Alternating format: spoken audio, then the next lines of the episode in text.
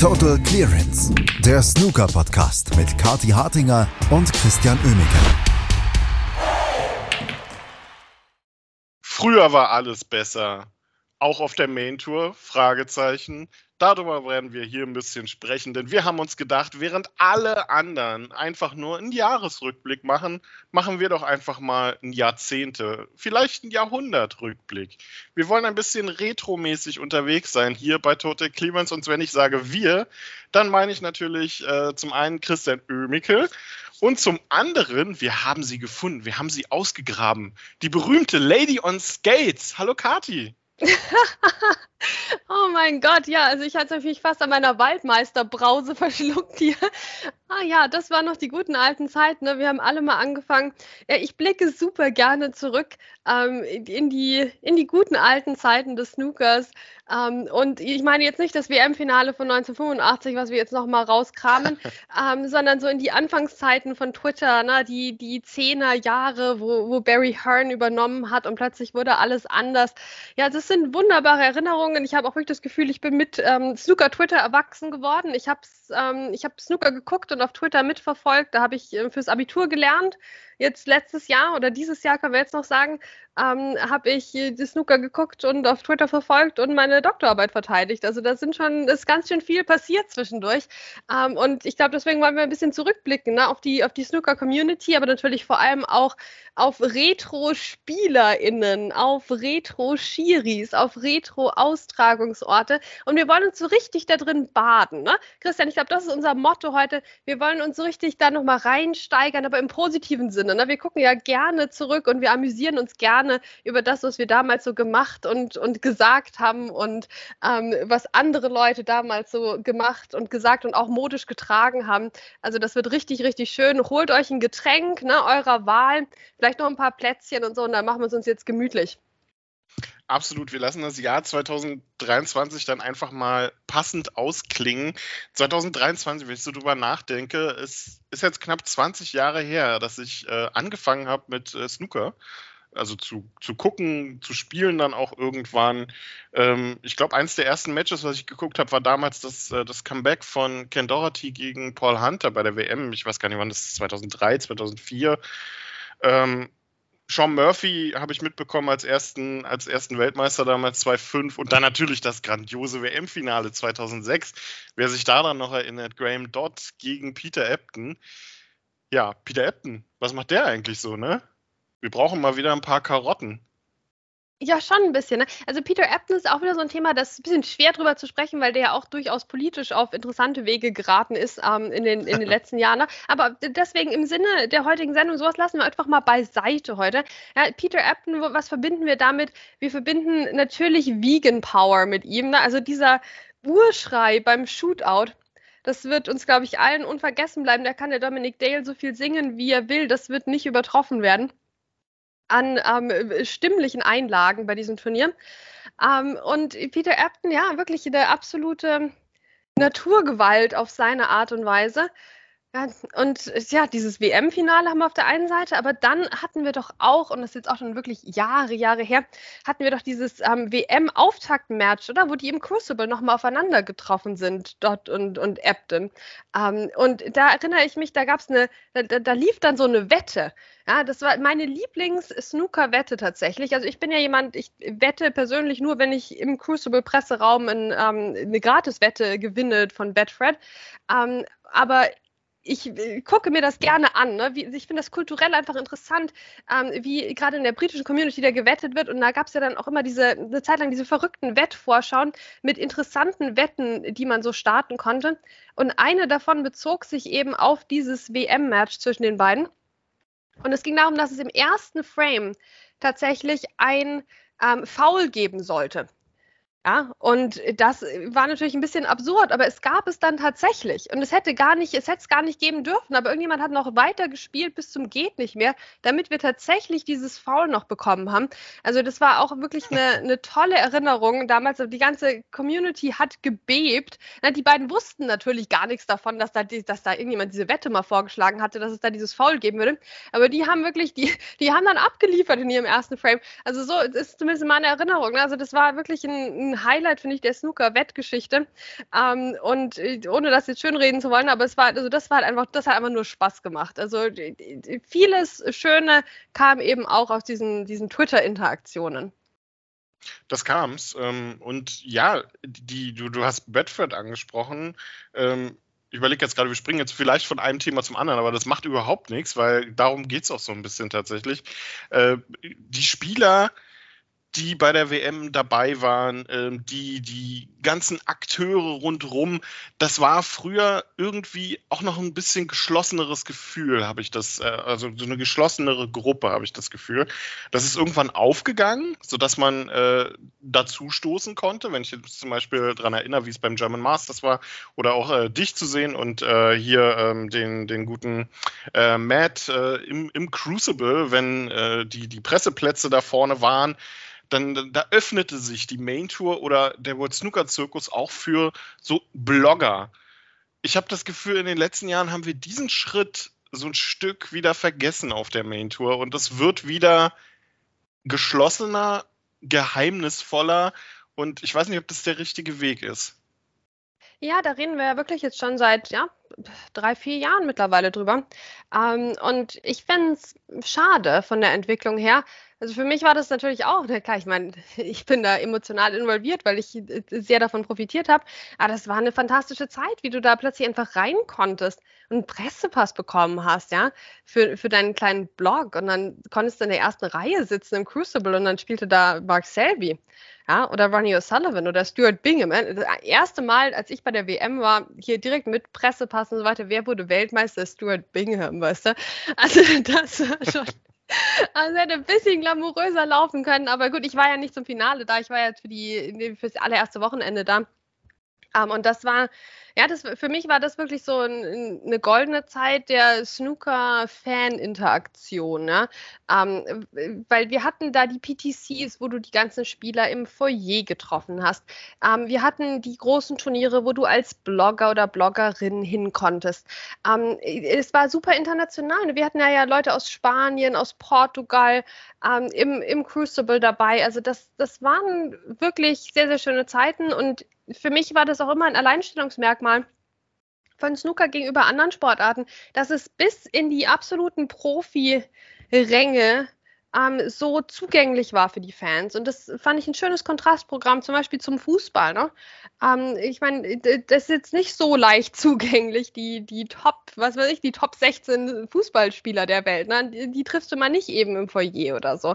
Ähm, und das ist, war beim Snooker halt sehr lange sehr anders und diesen Charme, den würde ich jetzt ungern opfern der riesen Internationalisierung und Professionalisierung, weil für mich ist das überhaupt kein Widerspruch. Ja, ähm, das, das lässt sich in Einklang bringen und ich hoffe, dass wir den Weg auch wieder finden. Ne? Das ist auch eine Motivation dafür, dass wir die Sendung jetzt hier machen, weil das war einfach cool damals und da waren auch so viele Fan-Interaktionen eben da. Da kam auch einiges von den Fans natürlich auf Twitter.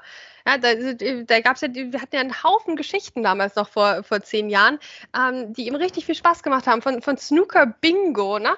Ähm, wo du die BBC-Kommentatoren Sprüche ähm, da ankreuzen konntest und die jedes Mal wieder neu zusammenstellen konntest. Ähm, über Snooker Backer ne? und die, die, Gewinnspiele zur WM und so. Ähm, das waren sehr, sehr schöne Zeiten und das hat alles koexistiert zusammen mit, den, mit dem Beginn von World Snooker Tour Social Media. Ähm, und das war nötig damals und ich finde, jetzt wäre es wieder nötig, dass wir uns öffnen und dass wir die Leute reinholen in den Zuckerspart. Ja, man braucht irgendwie so einen Neustart, habe ich das Gefühl gerade. Also es ist sehr kommerziell geworden, was irgendwo auch logisch ist heutzutage. Aber man hat äh, irgendwie so ein Stück vergessen, wie man äh, den, wie man die, die Snooker Main Tour ja eigentlich vor naja, inzwischen so, ist jetzt 15, 16 Jahre her, äh, eigentlich ja aus dem Sumpf oder aus dem Vergessen, langsam vergessen werden, rausgeholt hat. Ich meine, wir erinnern uns an Zeiten, da gab es fünf, sechs Turniere pro Saison und dann war die Saison vorbei. Es gab mal, äh, das kann man sich heutzutage gar nicht mehr vorstellen, es gab mal eine Sommerpause, die ging bis September und dann gab es im September das Shanghai Masters und gefühlt das nächste Turnier war dann kurz vor Weihnachten, nämlich die UK Championship irgendwann. Also äh, so ging es auf der Main Tour ja auch mal her. Und das ist vielleicht was, wo man wieder zurückkehren sollte und sich überlegen sollte, was hat Snooker eigentlich so stark gemacht äh, in diesem Aufschwung, der dann natürlich auch, man darf äh, man muss es dann so sagen, auch wenn er sich an ihm sich auch die, die Geister scheiden, äh, Barry Horn zu verdanken hat. Aber Kati, ähm, um jetzt bei der WM zu bleiben, vielleicht bräuchte man dann auch wieder einen Sponsor, der das ganz gut mitmacht. Ich meine, über diese Kazoo World Championship 2023 da musste man sich ja erstmal ein bisschen dran gewöhnen. Ich meine, Sponsoren ist ein anderes Thema, ne? Mr. Q, erinnern wir uns jetzt gerade oh, an die Gott. UK Championship. ähm, oder an die Kreativdental äh, German Masters. Aber Betfred und die Weltmeisterschaft, das ging eigentlich Jahre, Jahrzehnte lang untrennbar zusammen. Und äh, vielleicht hat man da einen Riesenfehler gemacht, dass man die jetzt nicht mehr hat. Ja, ach, es ist, es ist wirklich halt ein schwieriger Spagat, ne, weil ich mein Geld verdienen müssen sie schon auch beim Snooker. Und wenn halt Kazoo das letzte Geld für Snooker-Sponsoring raushaut, dann kann man es auch lassen. Ne? Ist, ich sehe die Seite schon auch. Aber es waren, es waren tolle Zeiten. Ja, also ich glaube, Betfred hat gezeigt, und das gilt generell, dass viel bewegt werden kann, wenn einzelne Leute mit Leidenschaft bereit sind, so das kleine bisschen extra zu machen.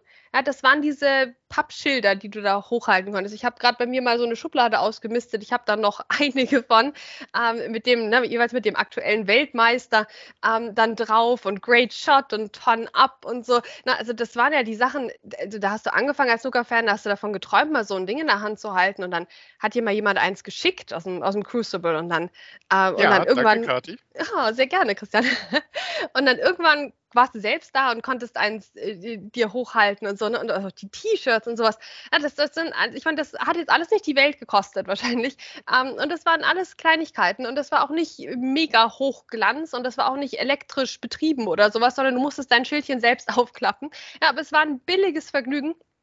Und ich habe das Gefühl, so das billige Vergnügen ist uns ein bisschen vor lauter VIP-Sofas ähm, abhanden gekommen im Snooker. Ja, die haben das einfach mit so viel Liebe gemacht.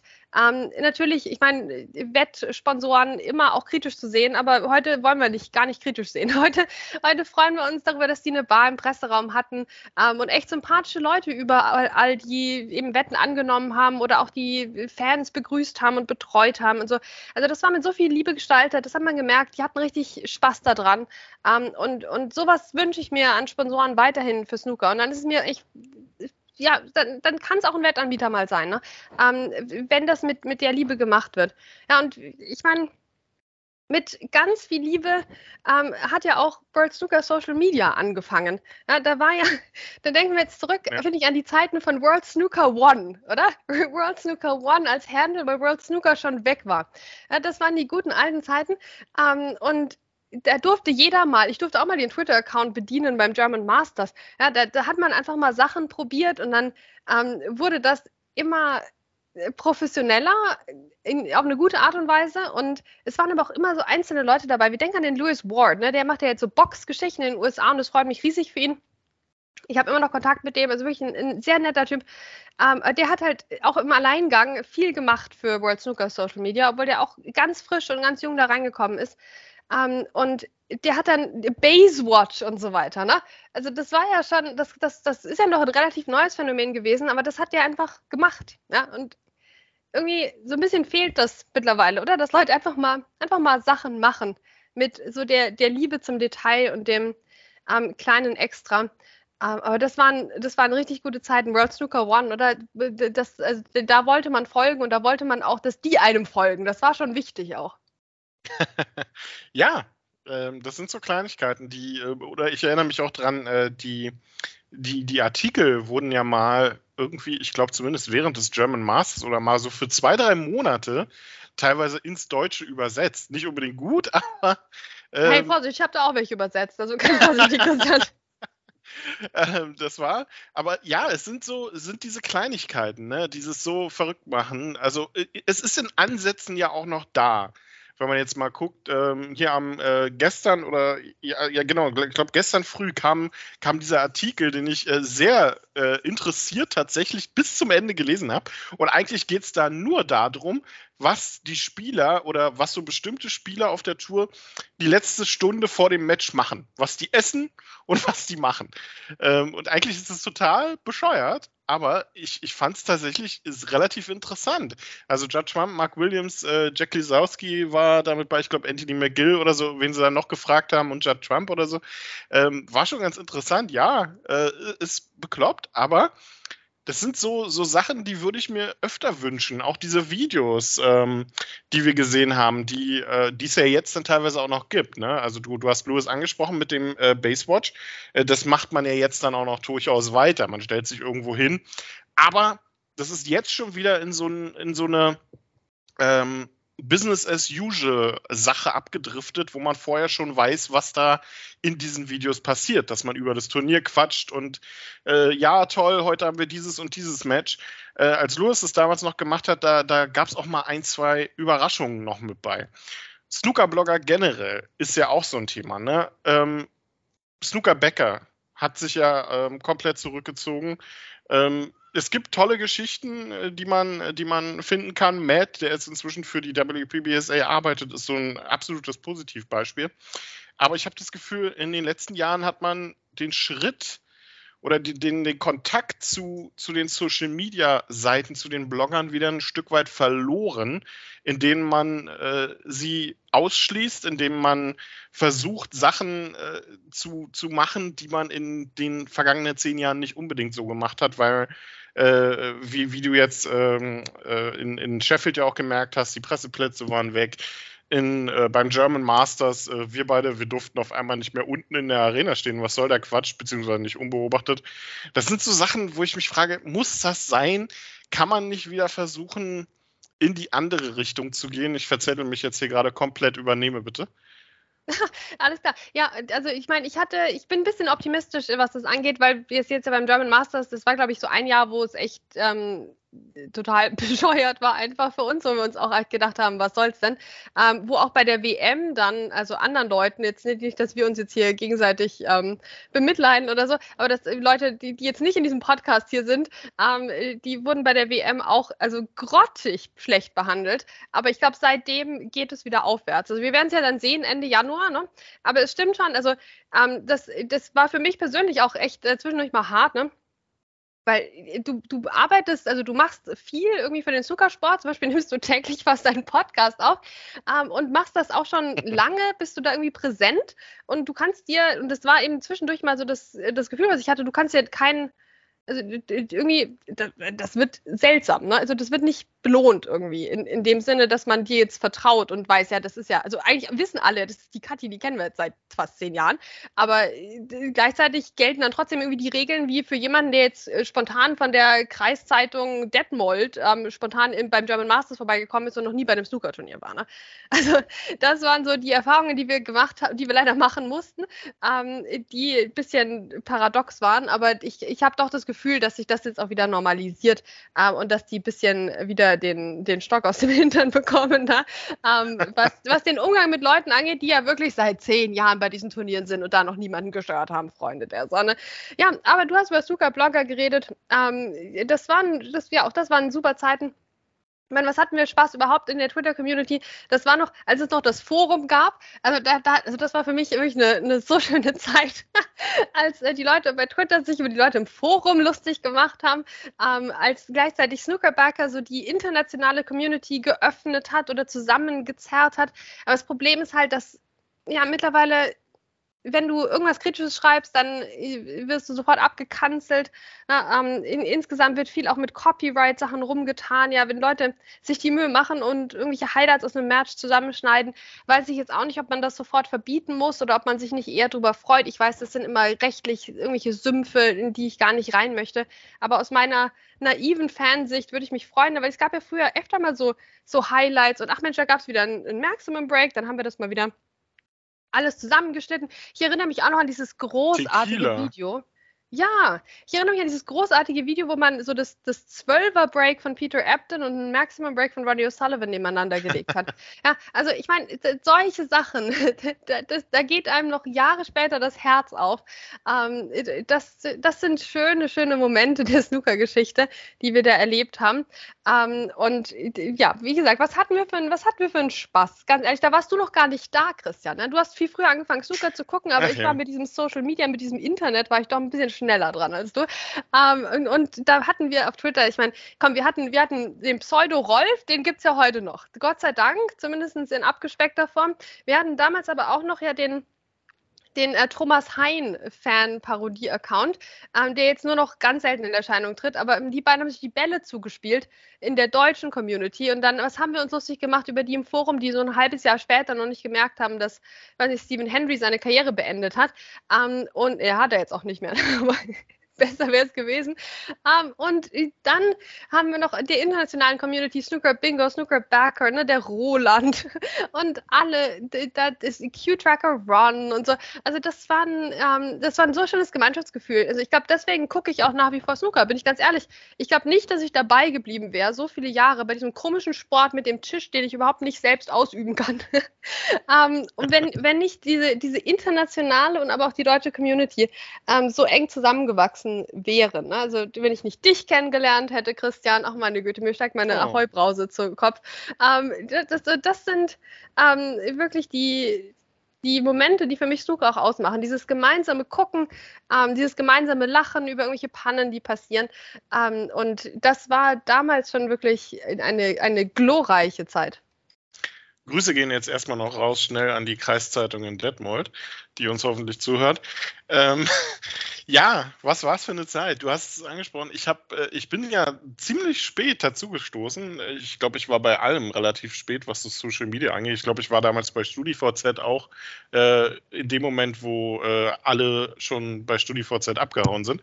Aber äh, besser spät als nie ist ja dann vielleicht die, die, die, so. die wichtige Sache. Weißt du, weißt du überhaupt, wie ich zu Twitter gekommen bin? Ich, ich bin übers, äh, übers Tippspiel ähm, damals äh, zu Twitter gekommen, glaube ich, über, ähm, äh, über irgendjemanden, der beim Tippspiel mitgemacht hatte und äh, dann meinte hier über Twitter kann man das noch viel besser äh, teilen. Ähm, ich habe ja damals noch das Tippspiel, das lief ja noch über, über Martins Webseite, über Snooker TV, weiß nicht, ob man den, ob den noch jemand kennt. Ähm, über Google Spreadsheets und so haben wir ja angefangen mit dem Tippspiel damals, bevor ich es dann, ja, ja, bevor ich es dann auf die, auf die Webseite übernommen habe irgendwann. Aber äh, egal, lass uns gar, gar nicht über, über, über mich reden. Wir wollen über. wir wollen jetzt über das Tippspiel reden. Über was? Tippspiel, das gehört doch in die Retro-Sendung auch ja. voll rein. Ja, aber dann wäre ich, dann, dann wär ich fast traurig, weil ich es ja nicht mehr weiterführen konnte. Leider aus, äh, also viel dann auch aus technischen Gründen, äh, weil die Website technisch einfach überholt war.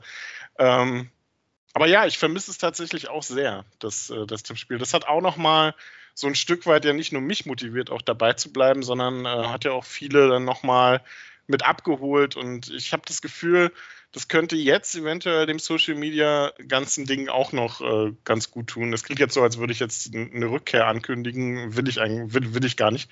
Ähm, aber ja, man, man verliert sich dann aber auch so schnell in den, in den Retro-Momenten, oder? Wo man dann so denkt, ach, früher war alles besser, Kati.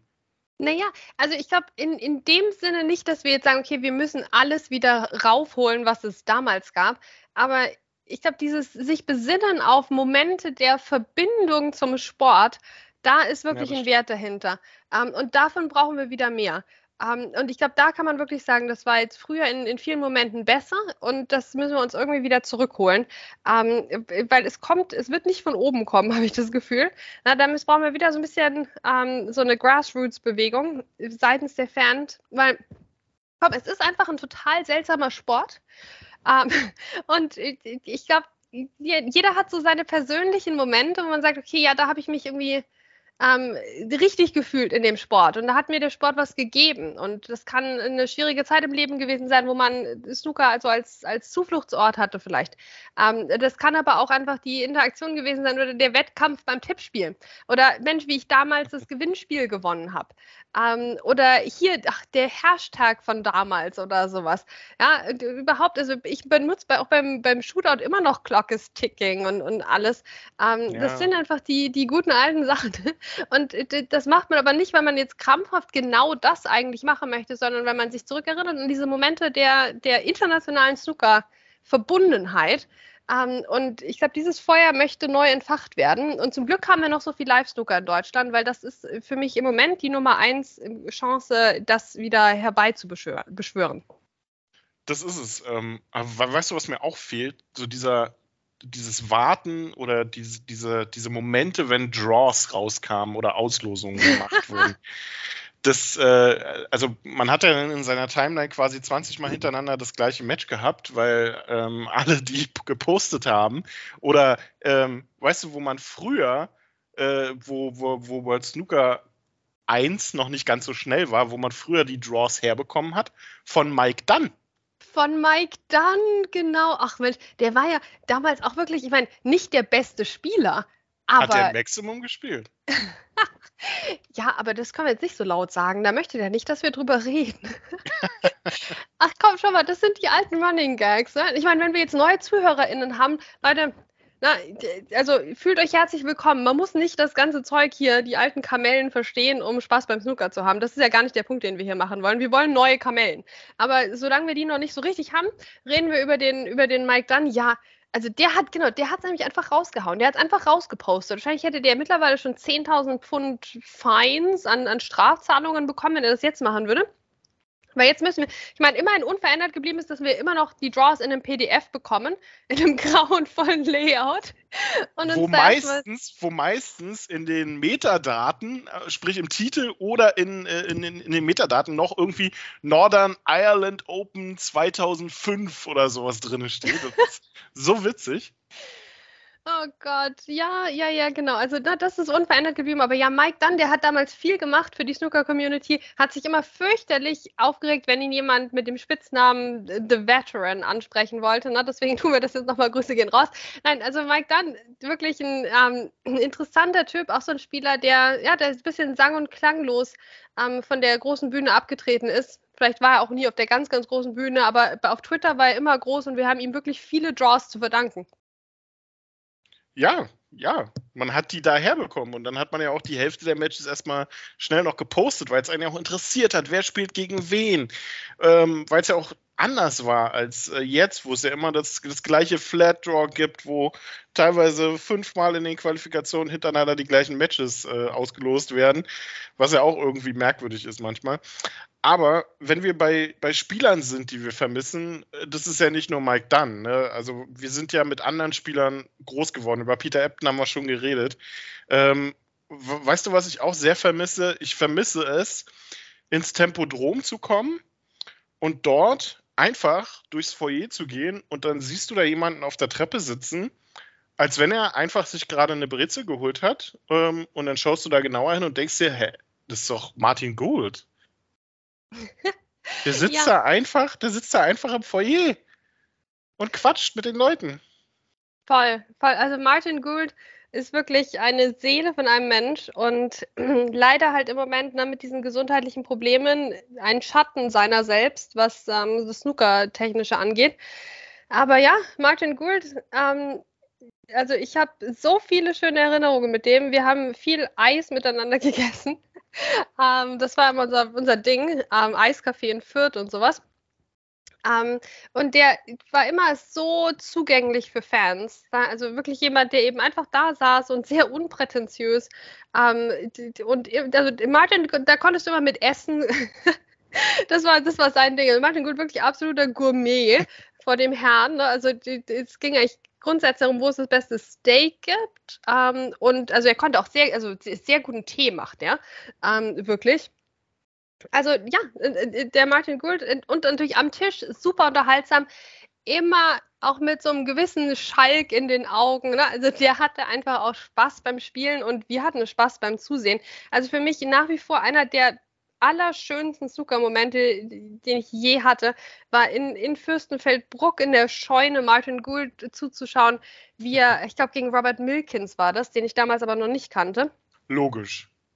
Ja, ne? Gegen, gegen wen sonst? Gegen wen sonst bei einem PTC als gegen Robert Milkins? Wirklich der für mich der Spieler der PTC-Serie. Jedenfalls Martin Gould gegen Robert Milkins und Martin macht eine 120 die ein Maximum Break für mich war. Also das wird für mich immer auf der Liste der Maximum Breaks stehen, weil Gelb war einfach total unmöglich, da wäre nichts gegangen, aber bis dahin war es ein Maximum Break. Und das war das erste Mal für mich, dass ich sowas ansatzweise live gesehen habe. Ähm, und das war in dieser schaurig schönen Scheunenatmosphäre irgendwo in Fürstenfeldbruck. Und ja, das war, ähm, das war einfach der Martin Gould. Ne? Also der, der fehlt jedem Turnier, bei dem er nicht dabei ist. Solche, solche Spieler braucht man halt auch, die einfach mal rausgehen. Und mir ist schon klar, dass Ronnie O'Sullivan das jetzt nicht machen kann. Ne? Also Ronnie O'Sullivan kann sich nicht einfach auf die Treppe setzen im Tempodrom. Das tut mir auch mal ein bisschen leid für ihn. Aber es gibt genug Leute, die das machen könnten. Ähm, und ich, ich hoffe, wir kommen da wirklich hin. Da sind wir wieder beim Thema Zugänglichkeit, weil das sind die schönen Erinnerungen. Und was habe ich schon für strahlende Kinderaugen gesehen, wenn sie dann ein Foto machen konnten mit Martin Gould oder auch mit anderen Spielern, mit denen ich befreundet bin, ne, mit David Grace, mit Michael Giorgio und sowas, na, die auch dann im Foyer stehen in Fürth oder in, in, in Berlin und die zugänglich sind und, und mit denen man ihr das Foto machen kann und sich kurz unterhalten kann und so. Ja, also das, das sind einfach die magischen Zuckermomente, ne? die, die, die lieben wir. Oh, man musste keine 20 Euro dafür bezahlen, für das Foto. Ähm, uh. ja, Zugänglichkeit ist ein, ist ein schönes Thema und da sind wir eigentlich genau vielleicht bei dem, was man mit am meisten vermisst? Du hast es angesprochen, Fürstenfeldbruck, Fürth, Paul Hunter Classic, ähm, aber auch diese ganzen vielen anderen kleinen Turniere, Gdynia, ähm, Mülheim an der Ruhr. Das sind Austragungsorte, die sind bekannt geworden oder sind äh, einfach mal genutzt worden für die PTC-Serie. Und die PTC-Serie ist vielleicht das, was äh, World Snooker also oder die Snooker Main Tour gerettet hat vor, naja, so ist er inzwischen auch schon wieder 12, 13 Jahre her. Und was mir wirklich viel Gutes tun würde, wenn man das wieder einführen würde. Also die PTC-Turniere, das waren einfach so schöne Momente, nicht nur, weil man äh, so gut vor Ort äh, die Turniere auch beobachten konnte. Nein, sie waren im Tippspiel die absolute Hölle für mich. sie waren aber auch gleichzeitig diese drei Tage, dieses Wahnsinnsturnier, was da in drei Tagen durchgezogen wurde, einfach auch so schön zu beobachten. Man wusste nie, in welcher Runde man sich gerade befindet, außer am Sonntag dann.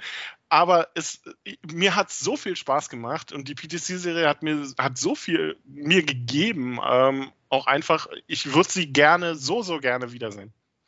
Ja, also auch da muss ich sagen, ich glaube, wenn es die PTCs nicht gegeben hätte, weiß ich auch nicht, ob ich noch Snooker-Fan wäre. Ja, also ich bin, ich sehe mich ein bisschen als Sprachrohr derjenigen, die einen High-Break von null haben in dem Ganzen. Da gehörst du ja nicht dazu, Christian. Ne? ähm, du spielst ja auch wirklich. Aber so, dass man das sich echt mal anschauen konnte, einfach, wie das jetzt so wirklich ist, wenn man da jetzt wirklich Leuten zuschaut, die das richtig gut können. Ja, also ich werde das nicht vergessen. Ne? So die ersten PTCs, bei denen ich war, David Grace gegen Mark Vincent. 4-0, 4-0 in Fürth. Ich saß in der ersten Reihe. Ich hätte auch in der zweiten, dritten, ich hätte mich quer hinlegen können. Das hat nicht so viele Leute interessiert, das Match. Für mich eins der besten Snooker-Matches der Geschichte. Ähm, so ist es halt. Ne? Da kommst du mit deinen leuchtenden Augen ähm, und, und schaust dir mal ein bisschen Snooker an. Und so schön es auch im Tempodrom ist, das ist doch was anderes, wenn du 1,50 Meter, 1,50 Meter entfernt sitzt von einem, von einem Tisch an deiner Stelle dir vielleicht manchmal denkst, das könnte ich auch, das 12er Break hätte ich auch hinbekommen, ähm, was gerade diesen Frame dominiert hat. Ja, und das sind ähm, Sachen, die die Snooker auch wirklich besonders gemacht hat. Und ja, ich würde mich auch sehr freuen, wenn sie zurückkommen würden. Wir müssen gleichzeitig sagen, bei aller Romantik und bei aller Brause, die wir jetzt trinken, ähm, es hat sich halt nicht gerechnet. Ja? Es, es, hat sich halt einfach nicht gerechnet. Das hast du gesehen am ersten Tag. Ähm, das hast du auch ehrlicherweise am letzten Tag gesehen. Und dann wird es problematisch, ja, so wie die Tische dann halt auch standen. Weil beim Finale ja in Fürth zum Beispiel konnten ja gar nicht so viele Leute zugucken. Ja, da brauchte man ja quasi die Außentische, damit überhaupt genug Leute in die Halle reinpassen. Also es war, es war halt auch nicht leicht. Ich habe, ähm, um ein bisschen Hoffnung zu verbreiten, Christian, ich habe äh, ein bisschen Insider-Informationen, die mich ein wenig hoffnungsvoll stimmen. Zumindest dahingehend, dass, dass denen da oben auch klar ist, dass die PTCs super schön waren. Also ich glaube, das hat mich so ein bisschen optimistischer gestimmt als jetzt noch vor einem Jahr oder so, dass ich doch mittlerweile glaube, die wollen das auch. Also es ist nicht so, dass wir jetzt nur noch in der Kommerzmaschine sitzen hier. Ähm, und ich glaube, das ist so ein Problem, was viele Hardcore-Fans im Moment mit dem Weltverband haben. Ne, wollen die überhaupt noch dasselbe wie wir? Und was jetzt so diese PTCs und Austragungsorte angeht, habe ich zumindest gespürt, dass es noch Leute gibt, die das auch wollen. Aber gleichzeitig rechnet es halt im Moment sich nicht. Und man bräuchte da jemanden mit einer Vision. Ne? Das, das glaube ich schon auch. Man bräuchte Leute eben wieder mal, die den extra Meter gehen, die sich extra viel Mühe ums Detail geben. Aber trotzdem ein bisschen, ein bisschen Hoffnung habe ich, dass wir irgendwas in der Art doch wieder zurückbekommen, dass es zumindest Leute gibt, die das auch wollen. Ja, man müsste ja nicht die ganze Tour, die ganze PTC-Tour wiederholen. Man, man könnte das ja vielleicht bei Nur einzelnen. Fürth eigentlich. Ja, ja, vom Prinzip her, ne? Aber nein, auch Gibraltar oder so, ne? Oh, ich ja. man hat es ja noch ein paar, ein paar Jahre probiert. Oder hier äh, Riga, Riga Masters. Äh, ist ja auch, hat, es hat, man hat es ja mit ein paar Turnieren, hat es ja, äh, hat's ja funktioniert. Aber was mir halt an Fürth und an der PTC-Serie auch so gefallen hat, war, dass halt auch einfach Amateure, man, jeder konnte sich anmelden. Ich meine, ich bin äh, 2018 Paul Hunter Classic. Ich, ich, ich stehe auf Wikipedia, Kati. Mhm. Zwar mit einem dramatischen 0 zu 4, weil natürlich, logischerweise, wenn ich einmal an so einem Turnier teilnehme, wen ziehe ich? Den mehrfachen polnischen Meister, Marcin Nitschke. Grüße gehen raus. Total sympathischer Typ, der mir gleich im ersten Frame dann mal eine, eine 70 vor die Ohren geknallt hat oder so. Mhm. Aber äh, mir hat es super viel Spaß gemacht. Einfach diese, die, das werde ich nie vergessen wie ich da in der Arena stand und auf einem Profitisch gespielt habe. Vier Frames. Ein Frame habe ich nur auf Pink verloren. Werde ich nie vergessen. Gegen Marcin Nitschke habe ich gespielt. Vor vier Zuschauern. Aber hey, werde ich mein, mein Leben lang nicht vergessen. Und das, das sind die Momente, die hätte ich gerne wieder, muss ich sagen. Ja, ja, ja. Also ich erinnere mich auch noch an solche Turniere. Ne? Und hier, ich habe mal der, der Ron, Q-Tracker Ron, ne? der kam dann auch eben nach Fürth und hat dann da auch mitgespielt. Der war, glaube ich, noch einen Tick besser als du, ehrlicherweise, Christian, was so das High Break betraf. Ähm, Das ist nicht schwer. ähm, jedenfalls, na, das war auch eine schöne Möglichkeit, so ein bisschen Sightseeing und Snooker zu verknüpfen. Ja, der kam dann, dann haben wir, hat er seinen Kö bei uns abgestellt und dann sind wir dann noch an den See gefahren und nachher zurückgekommen. Hat, meine Schwester hat ihm das Kö dann reingereicht, den Zug, ähm, damit, damit das noch schneller ging mit der Verbindung nach Fürth. Also das sind so die lustigen Geschichten. Auch ich meine, was habe ich schon Snookerspieler vom Münchner Flughafen abgeholt? Hier David Grace und Craig Stedman und so weiter. Da hatten wir auch eine richtig lustige Zeit dann. Also das waren halt diese niederschwelligen Reisen, da wurdest du jetzt nicht, ja, was ja auch die Spieler lieben und zu Recht wahrscheinlich, äh, mit der Limousine irgendwo in China abgeholt und dann von einem roten Teppich zum nächsten chauffiert. Denn das ist natürlich super glamourös, hätte ich auch mal Lust drauf, ganz ehrlich. Also wenn mich da jemand einladen möchte, sehr gerne. Ähm, aber also das, das war halt so die, die andere Ecke des Spektrums. Ähm, hat auch super viel Spaß gemacht. Ich meine, ich war auch in Gibraltar da. das war sehr, sehr lustig. Und wir hatten ja noch Pläne, Christian, vor der Pandemie. Wir hatten doch Pläne, der Ron und Ach du ja. Einer Roadtrip. Ja, du wärst gefahren. Und äh, wir wären zusammen, hätten wir Urlaub gemacht in Gibraltar und ihr hättet gespielt und ich hätte euch zugejubelt. Ja, so richtig mit Schild und allem. Aber gut, ja, dazu, da kamen wir jetzt nicht mehr dazu. Ich hoffe auch wirklich, dass es zumindest Gibraltar irgendwann wieder gibt. Ähm, und dass eben, ja, diese Möglichkeit, mal mitzuspielen und den eigenen kleinen Traum zu leben ähm, oder anderen Leuten dabei zuzuschauen, das, ähm, das ist schon schön. Aber ich meine, gleichzeitig gibt es ja auch jetzt im Amateursport, wird ja auch viel gemacht. Ne? Also mit, mit Q-Tour und neuen Austragungsorten und so. Also da, da tut sich ja auch was. Also auch da, na, man, man sieht schon, gibt auch wieder einzelne Leute, Mert, die sich da sehr viel Mühe geben und so. Also ja, also es, wir, wir wollen diesen Vibe zurück, egal wie der aussieht. Muss nicht PTC heißen, ne? Muss auch nicht immer nur an den gleichen Orten stattfinden. Aber so, so dieses, die Idee, die Idee dahinter, ja, dieses, dieses Träumen, dieses Märchen, das hätten wir schon gerne wieder. Aber wenn ich das nochmal mache, wenn ich nochmal bei, bei so einem Turnier teilnehme, dann, dann möchte ich bitte äh, als Schiedsrichter haben äh, Theo. Der muss dann Ja. einfach anreisen, egal wo er ist. Genau, den, den müssen wir wieder dazu holen. Ja, da sind wir, da sind wir auch beim anderen Thema, ne, Leute, die wir vermissen. Ja, das sind ja auch die, dadurch, dass du halt ständig bei irgendwelchen PTCs warst in Mülheim. Gott, ich weiß noch, Christian, ne? Erste Mal PTC in Mülheim, da gab es wirklich Mettbrötchen. Ich aus Bayern bin vom Glauben abgefallen, dass es das ernsthafter gab bei dem Turnier zu essen. Das war für mich der größere Kulturschock eigentlich als in Gibraltar. Ja, aber da waren eben auch noch die, die guten alten SchiedsrichterInnen dabei, die wir halt über die PTCs so langsam kennengelernt haben. Und Theo Selbertinger für mich ganz oben mit dabei, ist so ein lustiger Typ, bringt alles und jeden zum Lachen ähm, und hat einfach seinen, seinen Charme. Ne? Und jetzt auch leider nicht mehr dabei, aber für ihn die richtige Entscheidung. Und ich glaube, das gilt für viele, die da so viel investiert haben an Zeit, an Mühe und es wurde ihnen so mittelmäßig gedacht, gedankt. Ne? Mhm. Man hatte erst diese Aufstiegsmöglichkeiten schon als, als Schiedsrichterin und dann war das super aufregend und alles.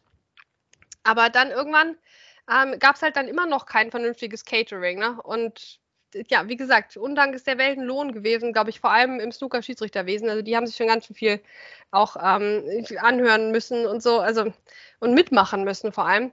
Und jetzt fehlen uns da doch einige sehr liebgewonnene Gesichter.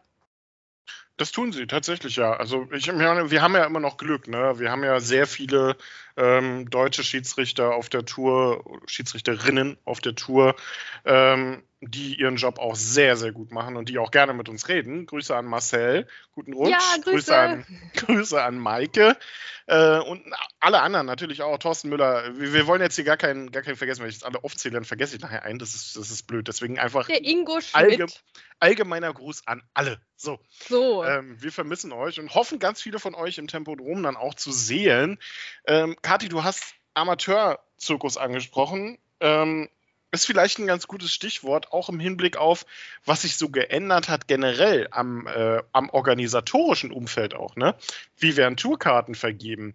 Erinnerst du dich noch dran, dass äh, es mal die äh, IBSF gab? Ach, da gab es ja. Tourkarten für. Jetzt äh, haben wir die WSF. Äh, was ist aus der eigentlich geworden? Hört man jetzt auch gar nicht mehr so viel, außer dass es die WSF Championship gibt. Aber ist das jetzt erfolgreich gewesen alles? Hat man jetzt zwei Konkurrenzprodukte? Ich habe das Gefühl, die Spieler nehmen an beiden Sachen teil. Ja, aber manche auch wieder nicht. Und was ich so höre, dann, dann zahlt der Verband wieder nur die Reise zum einen Turnier, weil man halt da Mitglied ist, aber man müsste eigentlich zum anderen auch noch. Also das hat, glaube ich, grandios nicht funktioniert. Dieses, also diese Konkurrenzsituation zwischen den beiden. Ich glaube, gerade Snooker Deutschland leidet da im Amateurbereich auch wirklich drunter. Weil wir, glaube ich, auf der dunklen Seite der Macht stehen, oder Christian? Ich will jetzt hier nicht mit gefährlichem Halbwissen ähm, um die Ecke kommen. Aber ich glaube, wir sind im Moment im, im, auf der dunklen Seite der Verband, Verbände verortet. Ähm, es ist ein äh, bisschen, bisschen schwierig alles nach wie vor. Aber ich meine, als, als Profi-Fan da hast du natürlich dich immer gefreut, wenn da wieder irgend so ein Name auftauchte, ne? der wieder so eine Tourkarte bekommen hat auf irgendeine Art und Weise. Also das ist schon, ne? ich meine, was gab es den Aufschrei hier für die Damen-Tourkarten? Also da hätten wir mal wirklich zehn Jahre vorher ein paar ganz andere Aufschreie gebraucht, oder? Also wer hat da schon alle Tourkarten bekommen? Also ich hätte mich dann auch nicht gewundert, so 2016 oder so, wenn du auch eine bekommen hättest. Also da, da, war, da war alles möglich für jeden über diese Tourkarten. Das war wirklich ein, ein sehr freudiger Moment, wenn du dann gesehen hast, wer ist eigentlich wirklich Profi nächste Saison. Ja, das äh, vor allem war es auch interessant zu wissen, ne? weil äh, wenn man heutzutage mal auf die, äh, auf die Ranglisten guckt, das ist ja urisch kompliziert geworden, Kati. Wir wollten ja schon auch mal so eine, eine, richtige Sendung machen, wie sich die Weltrangliste zusammensetzt. Ach, wie einfach war das früher, als es nur eine Weltrangliste gab für die ganze Saison. Ja, da hat sich das einmal geändert dann war immer noch Ronnie O'Sullivan vorne. Und dann hatte sich die Diskussion wieder erledigt für ein Jahr. Ich vermisse es ein bisschen, Christian. Ich vermisse es ein bisschen, weil du mich ja jetzt jedes Echt? Turnier mehr nervst damit, dass jetzt Ronnie O'Sullivan bestimmt nur noch drei Tage und vier Stunden auf Nummer eins ist und dann wird er abgelöst von dem oder dem oder Hinz oder Kunz, weißt du?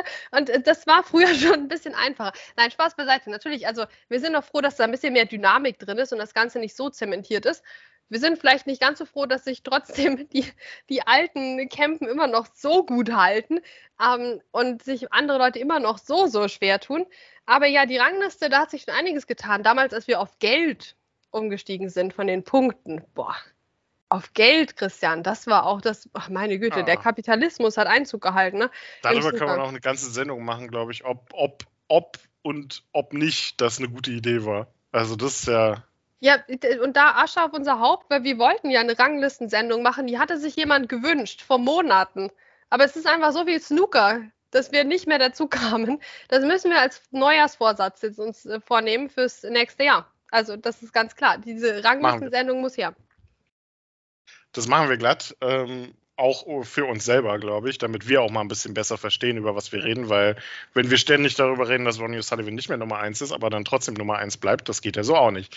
Aber gut, reden wir nicht weiter über die Unfähigkeit von Luca Brissell und Mark Allen, sondern sprechen einfach über andere Spieler, die uns vielleicht fehlen oder andere Sachen, die uns fehlen. Weißt du, was uns fehlt? So ein zweiter deutscher Spieler auf der Tour. Der Simon Lichtenberg. Ach ja. Ähm, ich habe ja ab und an noch ein bisschen Kontakt zu ihm, dadurch, äh, dass ich ähm, noch im gleichen Verein bin. Ich weiß ja nicht, ob er da ähm, Ambitionen hat, irgendwann das wieder anders zu machen. Zumindest ab und an kommt er jetzt tatsächlich wieder spielen. Äh, aber ich fürchte, Hoffnungen machen, dass er nochmal auf die Main-Tour zurückkommt, glaube ich, brauchen wir uns jetzt erstmal nicht so wirklich. Äh, er studiert, er ist, er ist froh, er macht ganz viele, ganz viele andere Sachen nebenbei.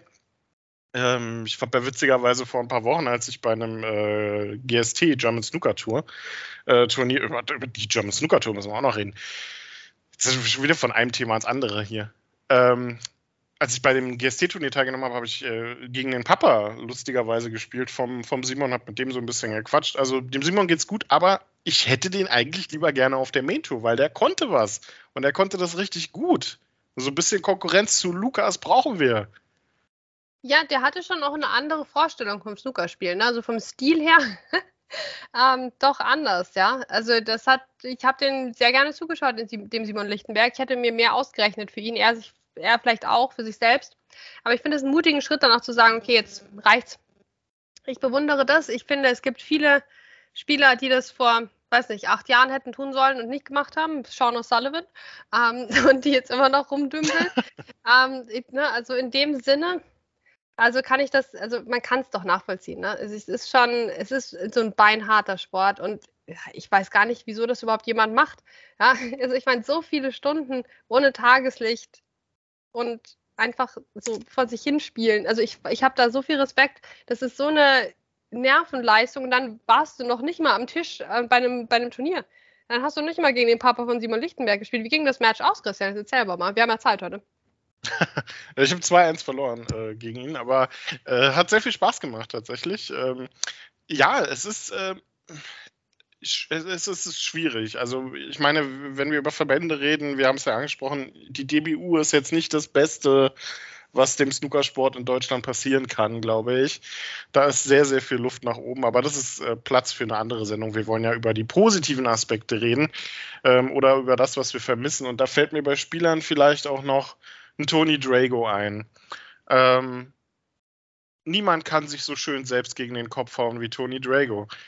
Ähm, mir fällt ein Jamie Cope ein, den ich wirklich sehr vermisse. Ich habe dem so gerne zugesehen beim Snooker schauen, äh, beim Snooker schauen, beim, beim Snooker spielen. Ähm, ich bin kein Stalker, ich habe ihm nicht beim Snooker schauen zugeguckt. So. Ähm, Jamie Cope war immer, der sah aus, wenn er ähm, einen Ball anvisiert hat, als wenn er den Ball mit einem Laserblick töten möchte. Und ich weiß, das können auch andere Spieler, ähm, Ali Carter zum Beispiel, aber niemand konnte das so gut wie Jamie Cope. Ich vermisse den wirklich, wirklich sehr, weil er auch ein so unfassbar intuitiver und guter Spieler war. Und da müssen wir einfach drüber reden, auch Snooker Jips oder Jips generell ist ein Arschloch einfach an der Stelle. Wen vermisst du noch? Ah, wen vermisse ich? Naja, also eigentlich, nee. Bei den meisten, also ich habe jetzt noch so ein paar Namen auf der Liste, aber ich weiß nicht, ob ich davon vermissen sprechen würde. Na, ähm, wir haben, also, was mir fehlt, ist so ein bisschen das Phänomen Marcus Campbell, ähm, der von vielen oh, als ja. Bärchen bezeichnet wurde, so vielleicht so damit das Kontrastprogramm ist zu Jamie Cope. Grüße an Heidi. Ja, genau. Ähm, ich habe das nie verstanden. Ich habe es nie verstanden, wie man Marcus Campbell-Fan sein kann. Aber gleichzeitig bin ich David Grace-Fan. Das haben auch viele Leute bisher nicht verstanden. Ähm, aber dann, also das ist wirklich euer Problem. Wenn ihr das jetzt bis jetzt nicht verstanden habt, dann habt ihr einfach nicht richtig Snooker geguckt. Nein. Ähm, das ist, äh, also das übrigens, jetzt weiche ich mal vom Thema ab hier, bevor ich noch zu ein paar anderen Spielern komme das ist was, was mir tatsächlich nicht fehlt aus den alten Zeiten. Das war dieses Gatekeeping von Fansein. Ne? Gott, ging mir das auf den Sack. Ne? So, das, das hielt sich relativ lange, aber so dieses, ne, also ich meine, Ach, naja, du magst, äh, Ronnie O'Sullivan ist dein Lieblingsspieler, bist du überhaupt ein echter Snooker-Fan? Ja, hallo? Also ich meine, bitte. Ähm, äh, also wenn man, also wenn man Ding Junhui nicht mag, dann kann man ja kein richtiger Snooker-Fan sein. Was ist denn ein richtiger Snooker-Fan, bitte? Jemand, der diesen Sport guckt und Spaß dabei hat, ja? Also sonst gibt es keine so. richtigen Snooker-Fans. Also Gott, das, also das war auch, das war wirklich vielleicht die, die dunkle Seite. Das, also ich habe das so oft abbekommen und auch bei anderen gesehen und ich hätte mich jedes Mal übergeben können. Also nee, also wirklich, man ist Snooker-Fan, wenn man Snooker mag. Ja. Ähm, so einfach ist es nämlich. Und ich muss auch sagen, ich, Christian, wie hat es denn bei dir angefangen? Weil ich muss jetzt, ich ist vielleicht Zeit jetzt hier, wie, Gott, das, ich rede mich um Kopf und Kragen, aber ich war am Anfang, war ich auch, ich war ein Hardcore Ronnie O'Sullivan-Fan, als ich angefangen habe, Snooker zu gucken. Und weißt du, wen ich ganz blöd fand damals? Den Mark. Selby. Den Mark Selby fand ich richtig doof, weil der ähm, immer den Ronnie dann geschlagen hat in irgendwelchen Finals und so. Das hat mir, das hat mir gar nicht gepasst. Das hat mir überhaupt nicht gepasst. Und jetzt, ne, ein paar Jahre später, man entwickelt sich ja. Mark Selby, ungefähr der lustigste Typ, den man hinter den Kulissen in der Snookerwelt so treffen kann und ein, ja, einfach ein, ein, ein absoluter Schatz ne, ähm, der Snookerwelt. Und auch auf dem Tisch habe ich ein bisschen gebraucht, bis ich das verstanden habe, was der macht. Aber seitdem gucke ich kaum jemandem so gerne zu wie Mark Selby und Punkt. Wie war es bei dir? Jetzt äh, hau mal raus, deine Snooker-Jugendsünden. ähm, ja, ich glaube gar nicht, gar nicht so grundverschieden. Also Mark Selby fand ich äh, zu Beginn tatsächlich immer unfassbar lustig, aber nicht wegen ihm, äh, wegen dem, was er gemacht oder gesagt hat, sondern ähm, wegen seinem Rumgewackele. Äh, ich, ich, das ist ja kurios, man sieht es bei ihm ja heutzutage immer noch im Ansatz so, wenn er äh, den Ball anvisiert, aber früher, man muss sich mal so Videos von so Ende der, der Nullerjahre, so 2009, 2008, äh, irgendwas angucken. Wenn du dir da Videos von Mark Selby anguckst, der, der, der wackelt vor dem ganzen Stoß. Einmal ganz weit nach links, einmal ganz weit nach rechts und so. Das fand ich mal unfassbar lustig. Ich habe versucht, das auch zu machen. Habe dann äh, noch schlechter gespielt als vorher. ähm, aber ich dachte, er macht ja irgendwas richtig.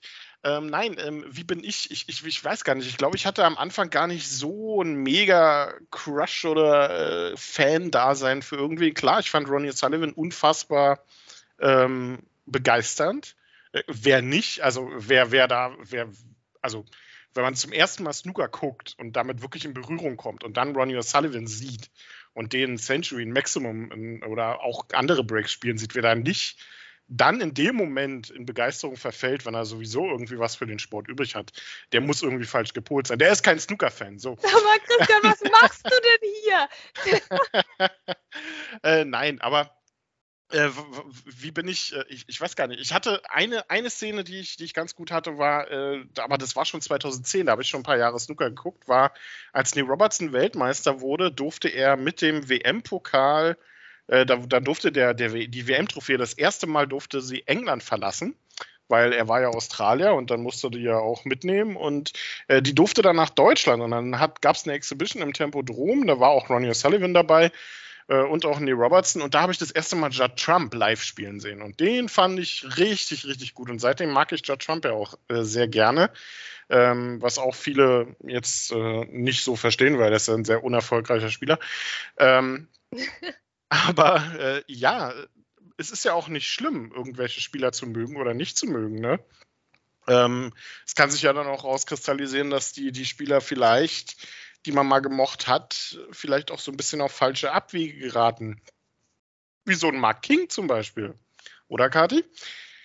Wie, ja, viel Sympath wie viel Sympathien sind dem zugeflogen für seinen ersten Turniersieg? Ich glaube, das hält sich gerade jetzt wieder ein bisschen in Grenzen.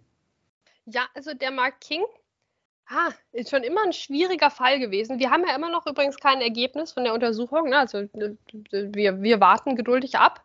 Ähm, Mark King, immer schon ein schwieriger Charakter gewesen, bin ich ganz ehrlich, war ich kein Fan von. Ich meine, das heißt ja nicht, dass man nicht in seinem Moment des Triumphs irgendwie anerkennen kann, dass der Mann sich sehr lange für Snooker zumindest ansatzweise abgearbeitet hat und dann hat es tatsächlich für einen Turniersieg gereicht. Ähm, gleichzeitig habe ich das Gefühl, ich habe in meinem Snooker-Fan-Dasein zu viele Bilder von Mark King gesehen in zu wenig Kleidung. Ähm, und deswegen vermisse ich ihn nicht besonders. Auch so andere Aktionen. Also, ich, hätte da, ich hätte da ein bisschen was von Mark Williams von dir, wenn du da mal Ab Abwechslung haben willst. Oh Gott, ja, aber das war ja, wenn zumindest noch hier mit diesem Handtuch und dem WM-Sieg und so weiter, das war ja noch eine lustige Aktion.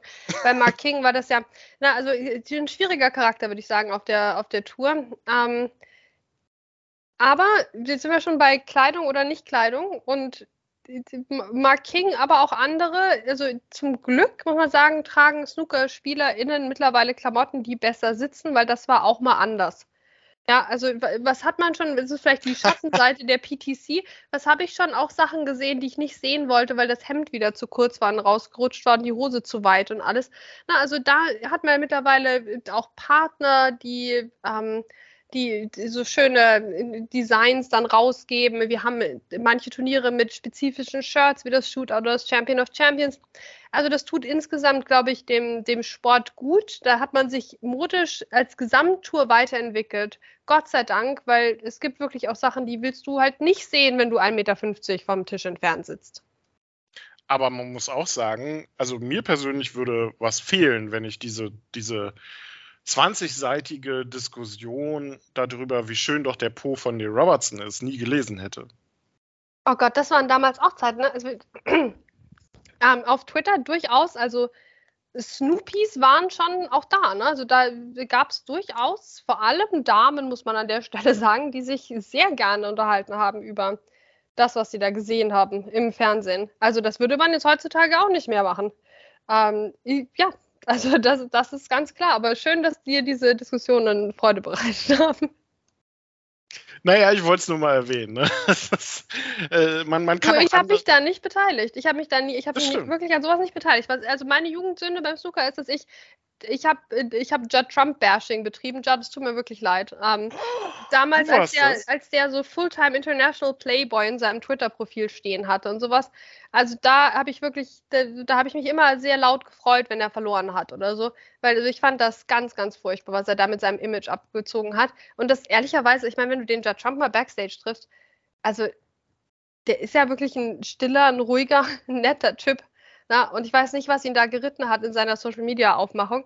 Ähm, aber ja, also diese ganzen anderen Diskussionen, also da, da habe ich mich brav rausgehalten immer, wohl wissend, dass ich ja auch einen Zuckerblog haben wollte und sowas. Ne? Also da, da musste man ja da schon die Neutralität wahren. Das gelingt mir bei Begegnungen selten in dem Sinne, dass ich ja immer recht parteiisch bin, wie wir auch in diesem Podcast wissen, ähm, wenn Spieler A gegen Spieler B spielt oder so.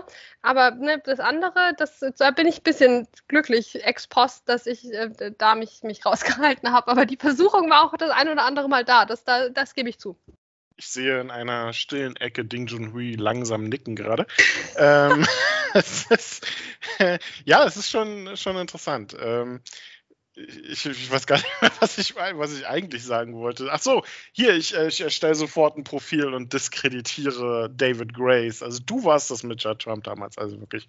Nein, äh, jedem das seine. Ähm, es sind, es sind ja manchmal Kleinigkeiten, die man auch vermissen kann. So, ne? Also wir haben ja über größere Sachen auch gesprochen, aber äh, man muss sagen, die, die Taom-Kreide hat nicht unbedingt nur Positives bewirkt. Die Schiedsrichter am Tisch haben deutlich weniger zu tun. Oh ja, das sind wirklich, also das, das vermisse ich echt, dass der Spielball mal sauber gemacht wird. Das war damals auch so eben, als du bei den PTCs in Fürth und Fürstenfeldbruck und Mülheim und so weiter saßt, das, das passierte ja ständig. Es gab ja einige Spieler, Martin Gould zum Beispiel, die haben nach gefühlt jedem zweiten Stoß den Spielball reinigen lassen. Das gibt es jetzt ja quasi nicht mehr. Und mich hat neulich mal jemand gefragt, was hat sich eigentlich so verändert beim Snooker so in den letzten 10, 15 Jahren vom Spielstil her, vom, von dem, was wirklich auf dem Tisch passiert? Dass sich mal der Sponsor ändert oder die Turnieraustragungsort, okay, was hat sich am Spiel geändert? Und dann wirklich das Erste, was mir eingefallen ist, war wirklich diese, diese Kreidegeschichte. Die hat für mich wirklich das Snooker-Erlebnis in den letzten 10 Jahren am meisten auf dem Tisch verändert. Denn du hast diese Abdrücke nicht mehr, du hast diese Kicks nicht mehr so häufig und du hast dieses Spielball sauber machen nicht mehr. Und das war ja auch ich habe mich da mal mit einem Schiedsrichter unterhalten, dem, äh, den, den ich jetzt anonym lasse, aber der meinte, er kann genau sagen, dass, dass jetzt wieder diese typische Situation passiert, wo ein schwerer Ball ansteht, der Spieler lässt den Spielball reinigen und dann verschießt er. Ja, also das, äh, das, zumindest einem Schiedsrichter ist das wirklich aufgefallen und mir auch. Da hast du wirklich, diese Situation gab es so oft, dass ich mich echt gefragt habe, wie kann man denn das nicht sehen? Jedes Mal kommt ein schwerer Ball, du lässt den Spielball sauber machen und du verschießt dann den Ball.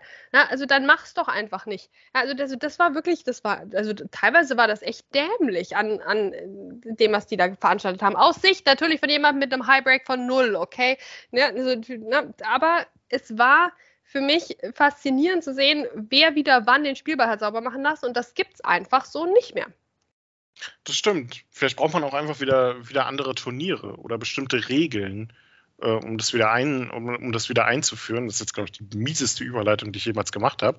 Ähm, aber sowas wie Power Snooker oder die Premier League könnte da vielleicht helfen. Oh, Christian, also ich bin, ähm, ich bin sehr beeindruckt, wie du versuchst, jetzt hier das Tempo ein bisschen anzuziehen, weil dir auffällt, dass wir jetzt fast eine Stunde hier ähm, aufnehmen. Doch, ja. Also Premier League, das sind auch wunderbare Erinnerungen. Damals mit Paul Collier, und Matches, die unentschieden ausgehen konnten. Und was der Sinn dahinter so richtig war, weiß man nicht, aber es lief im Fernsehen. Das war schon eine coole Angelegenheit. Ich habe das gerne geguckt, anders als jetzt Power Snooker, was wirklich ein bisschen ein Schwachsinn war. Und ähm, auch einige äh, Sachen würde man Gott sei Dank heute nicht mehr so machen, wie man sie damals gemacht hat beim Power Snooker noch in Sachen Gender-Geschichten. ähm, also das war schon wirklich grenzwertig, finde ich teilweise. Aber ja, also so Premier League, also das, das hast du damals, hast du das geguckt, so mitten unter der Woche. Ja, da lief das einfach. Aber es lief ja auch sonst nicht so viel im Kalender. Ich meine, wir gucken ja jetzt auch unter der Woche Snooker, aber also, es ist halt ständig ein Turnier. Also ich habe das nicht gerne geguckt, muss ich sagen. Nicht, weil ich das Format nicht mag, ähm, Premier League. Ich, ich mochte das sogar sehr, sehr gerne. Aber mein Problem war, das lief auf Sport 1, äh, beziehungsweise damals hieß es ja noch nicht mal Sport 1, sondern DSF. Und das war, waren die schlimmstmöglichen Snooker-Übertragungen, die man sich denken konnte. Also abgesehen von einem Kommentator, der keine Ahnung hatte, bis hin dazu, dass äh, du keinen einzigen Anstoß gesehen hast, weil die Werbung einfach bis mindestens die ersten zwei, drei Minuten im Frame lief. Teilweise Werbung mitten in einem Frame. Also das war, grauenhaft. Da hat man quasi alle Fehler eingebaut, die man bei einer Snooker-Übertragung machen kann, bei der die, die Zuschauer dabei bleiben sollen. Ja, gut, das stimmt. Aber irgendwie habe ich das damals wohlwollender betrachtet. Ich meine, heutzutage rege ich mich auch auf, wenn irgendwas nicht funktioniert oder man den Walk-On nicht sieht bei einem wichtigen Turnier, bei einer wichtigen Session oder so. Ähm, das, äh, da könnte ich mich tierisch aufregen oder auch insgesamt, wenn Sachen schlecht laufen oder man wieder keinen Ton hat und so, denke ich mir, Freunde 2023, das kann noch ein bisschen besser laufen. Aber damals war das für mich so eine Phase, da habe ich, also habe ich mich einfach gefreut, dass Luca überhaupt im Fernsehen lief ja, dass ich das so, dass ich das so gucken konnte. Da habe ich auch mal, ich habe mich auch mal bei so einem Wettanbieter angemeldet, weil da lief da mal so ein Stream von der Championship League oder sowas. Na, also das äh, würde ich jetzt heute auch nicht mehr machen, wahrscheinlich. Ähm, also, da, gut, du musstest ja nur einen Account eröffnen, dann konntest du das gucken. Aber so, ich meine, da hast du einfach, da hast du schon was in Kauf genommen. Ich weiß nicht, also mich wundert das dann schon teilweise, dass Leute sich so aufregen über ähm, darüber, dass man jetzt für Discovery Plus oder so weiter, dass man da ein Abo abschließen muss, um jetzt die Qualifikation fürs German Masters zu sehen. Also da bin ich voll auf der Dankbarkeitswelle, dass ich überhaupt die Qualifikation im Stream sehen kann. Ja, das mhm. war nämlich vor ein paar Jahren auch nicht der Fall. Und ich verstehe das voll. Ich meine, Matchroom und so, das wird dann teuer. Dann musst du wieder fürs Champion of Champions extra zahlen und jedes Jahr wird es teurer aus, aber man hat so ein günstiges Abo, was man nicht kündigt. Ja, ja, Christian, du kannst die Geschichte wieder erzählen. Du hast alles richtig gemacht. Für mich wird es jedes Jahr teurer. um, ähm, und das das, das sehe ich schon. Aber also insgesamt, also was die Qualifikation angeht, bin ich gerade auf, auf einer sehr positiven Welle. Ähm, und so war das damals bei der Premier League eigentlich auch. Hauptsache, man kann irgendwas gucken. Okay, ja, nee, also ich weiß noch, dass ich das wirklich äh, grauenhaft fand und äh, dann irgendwann tatsächlich aufgehört habe und dann nur noch die Ergebnisse geguckt habe oder mir online irgendwie dann was gesucht habe, wo ich das gucken konnte. Ich glaube, so bin ich dann damals auch zur, ich weiß gar nicht, wo das kam, ob Premier League war das auch BBC, ich, ich weiß es gar nicht, auf habe ich mir da dann irgendwann einen Online-Stream gesucht. Ähm, ja, aber vielleicht braucht man auch einfach äh, was Paralleles, so abseits der Main Tour. Es gab ja mal John Higgins, der hat das doch mal versucht, oder? Da gab es äh, die, die Tour. Ich glaube, ein Event habe ich mir in Berlin sogar angeguckt von dieser John Higgins äh, Tour. Ich weiß gar nicht mehr, wie die hieß.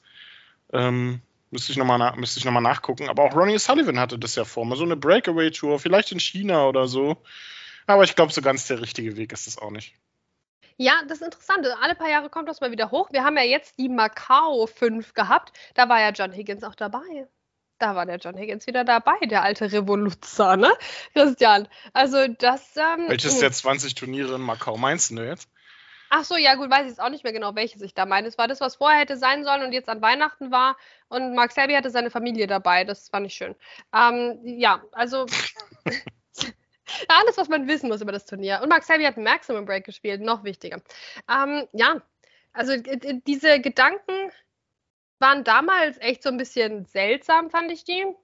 Warum braucht man jetzt eine Breakaway-Tour? Heutzutage sympathisiere ich mit Leuten, die sagen, kommt Freunde, wir machen mal alles neu, wir streichen den ganzen Laden mal neu an. Ja, aber also, das scheint immer eine Gefahr zu sein. Aber bisher war das eher so ein absolutes Strohfeuer von Sachen, die überhaupt nicht funktioniert haben. Ja, das stimmt. Also manche Sachen funktionieren halt auch wirklich einfach nicht, wie sie sollen. Äh, und dann sollte man sie dann halt auch irgendwie einfach weglassen. Ähm, wie Power Snooker zum Beispiel, hast du ja angesprochen. Aber es gibt auch Sachen, die, die klappen dann ganz gut oder die haben mal ganz gut geklappt. Was das ist jetzt vielleicht die, die, die, die, das, was, das, was absolut naheliegend ist, aber weißt du, was mir fehlt beim Snooker? Mir fehlt ein funktionierendes Live-Scoring. Und damit meine ich jetzt gar nicht so unbedingt äh, das Live-Scoring, was mal angekündigt war, was jetzt kommen sollte, sondern einfach dieses schöne Live-Scoring, was wir mal hatten und wo es tatsächlich, ich weiß gar nicht mehr, wie die, wie die Seite hieß, aber es gab eine Scoring-Seite, die konntest du aufrufen, die sah genauso aus wie die normale, aber die hatte noch mehr Informationen da. Ähm, da, da kannst du, da konntest du alle, alle Breaks in diesem, in diesem Frame sehen, egal wie hoch sie waren, nicht nur die mehr als 50 Punkte. Das waren Zeiten, so habe ich damals PTC-Turniere teilweise verfolgt. Ähm, sowas wünsche ich mir einfach. Und das wäre vielleicht ein Vorsatz für 2024 bei World Snooker, T, T, bei, bei World Snooker TV. Ich sag mal World Snooker TV, bei WST. Ähm, dass das vielleicht wirklich mal 2024 kommt. Gebt uns ein neues Live-Scoring, weil so geht es nicht mehr weiter. Ja, das kommt doch jetzt zum Masters, Christian. Das war doch groß angekündigt. Sicher? Natürlich, es hieß doch, Christian, es hieß doch im August bis, also bis zur UK Championship, spätestens bis zum Masters wird es das neue Livescoring geben. Das ist jetzt am Wochenende geht das Masters los. Also jetzt seid mal nicht ganz so ungeduldig. Das kommt jetzt bestimmt. Und dann haben wir alle Infos. Ja, ich meine, also das ist ja schon absurd, dass wir als Snooker-Fans ja, wir haben lange geträumt von einem offiziellen Live-Scoring, das uns zum Beispiel sagt, wenn es ein Re-Rack gegeben hat in einem Frame. Oder vielleicht, wenn das jetzt gar nicht so wichtig ist, ähm, wenn es eine Respotted Black gegeben hat in einem Frame, ne? wenn man das einfach mal sehen könnte in einem Live-Scoring. Oder dass das 48er Break auch gezeigt wird, was Frame entscheidend war in der Statistik. Ja, also da haben wir lange von geträumt. Mittlerweile träumen wir ähm, davon, dass wir überhaupt ein Live-Scoring haben, was wir finden auf der Seite, dass wir rausfinden könnten, wer wann spielt. Ähm, aber das ist ja auch wichtig, weil man muss ja als Snooker-Fan auch weiterhin Träume haben.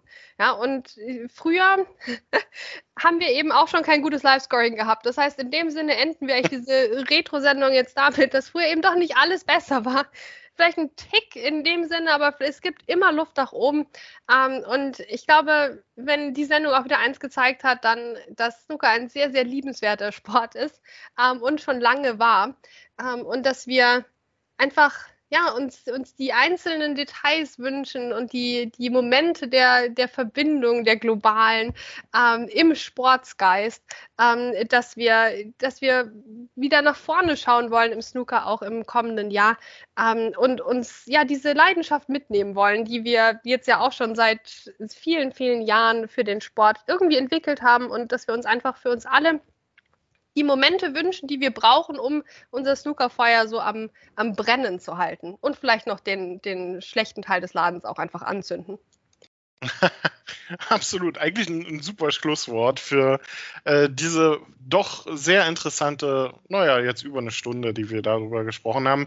Wir hoffen, dass ihr auch so ein bisschen mit uns in, in Erinnerungen schwelgen konntet und über manche Sachen vielleicht dann auch äh, positiv mal nachsinnieren konntet äh, ob ihr auch genauso viele Sachen vermisst wie wir und ja, ob man nicht vielleicht äh, dann doch mal wieder zu einigen alteingedienten Sachen zurückkehren sollte. Da bleibt uns eigentlich nicht viel mehr übrig, als zu sagen, uns hat sehr viel Spaß gemacht, euch auch 2023 hier bei Tote Clearance zu informieren. Ich hoffe, äh, oder wir hoffen, äh, dass ihr das auch so seht. Und wir sind 2024 natürlich wieder top motiviert und werden das weitermachen und wünschen euch einen guten Start ins neue Jahr, einen guten Rutsch heute Abend. Bleibt sicher, bleibt gesund und wir hören uns nächstes Jahr wieder. Kathi, dir obliegt der Schlusssatz dieses Jahres. Ja, guten Rutsch. Ich bin froh, dass wir es jetzt geschafft haben mit dem Podcast für dieses Jahr. Und Christian, ich sag's dir, dieses Jahr nehme ich keine Folge mehr auf. Das kannst du jetzt alleine machen. Tschüss. Kommt gut rüber ins neue Jahr. Total Clearance, der Snooker-Podcast mit Kati Hartinger und Christian Oemeke.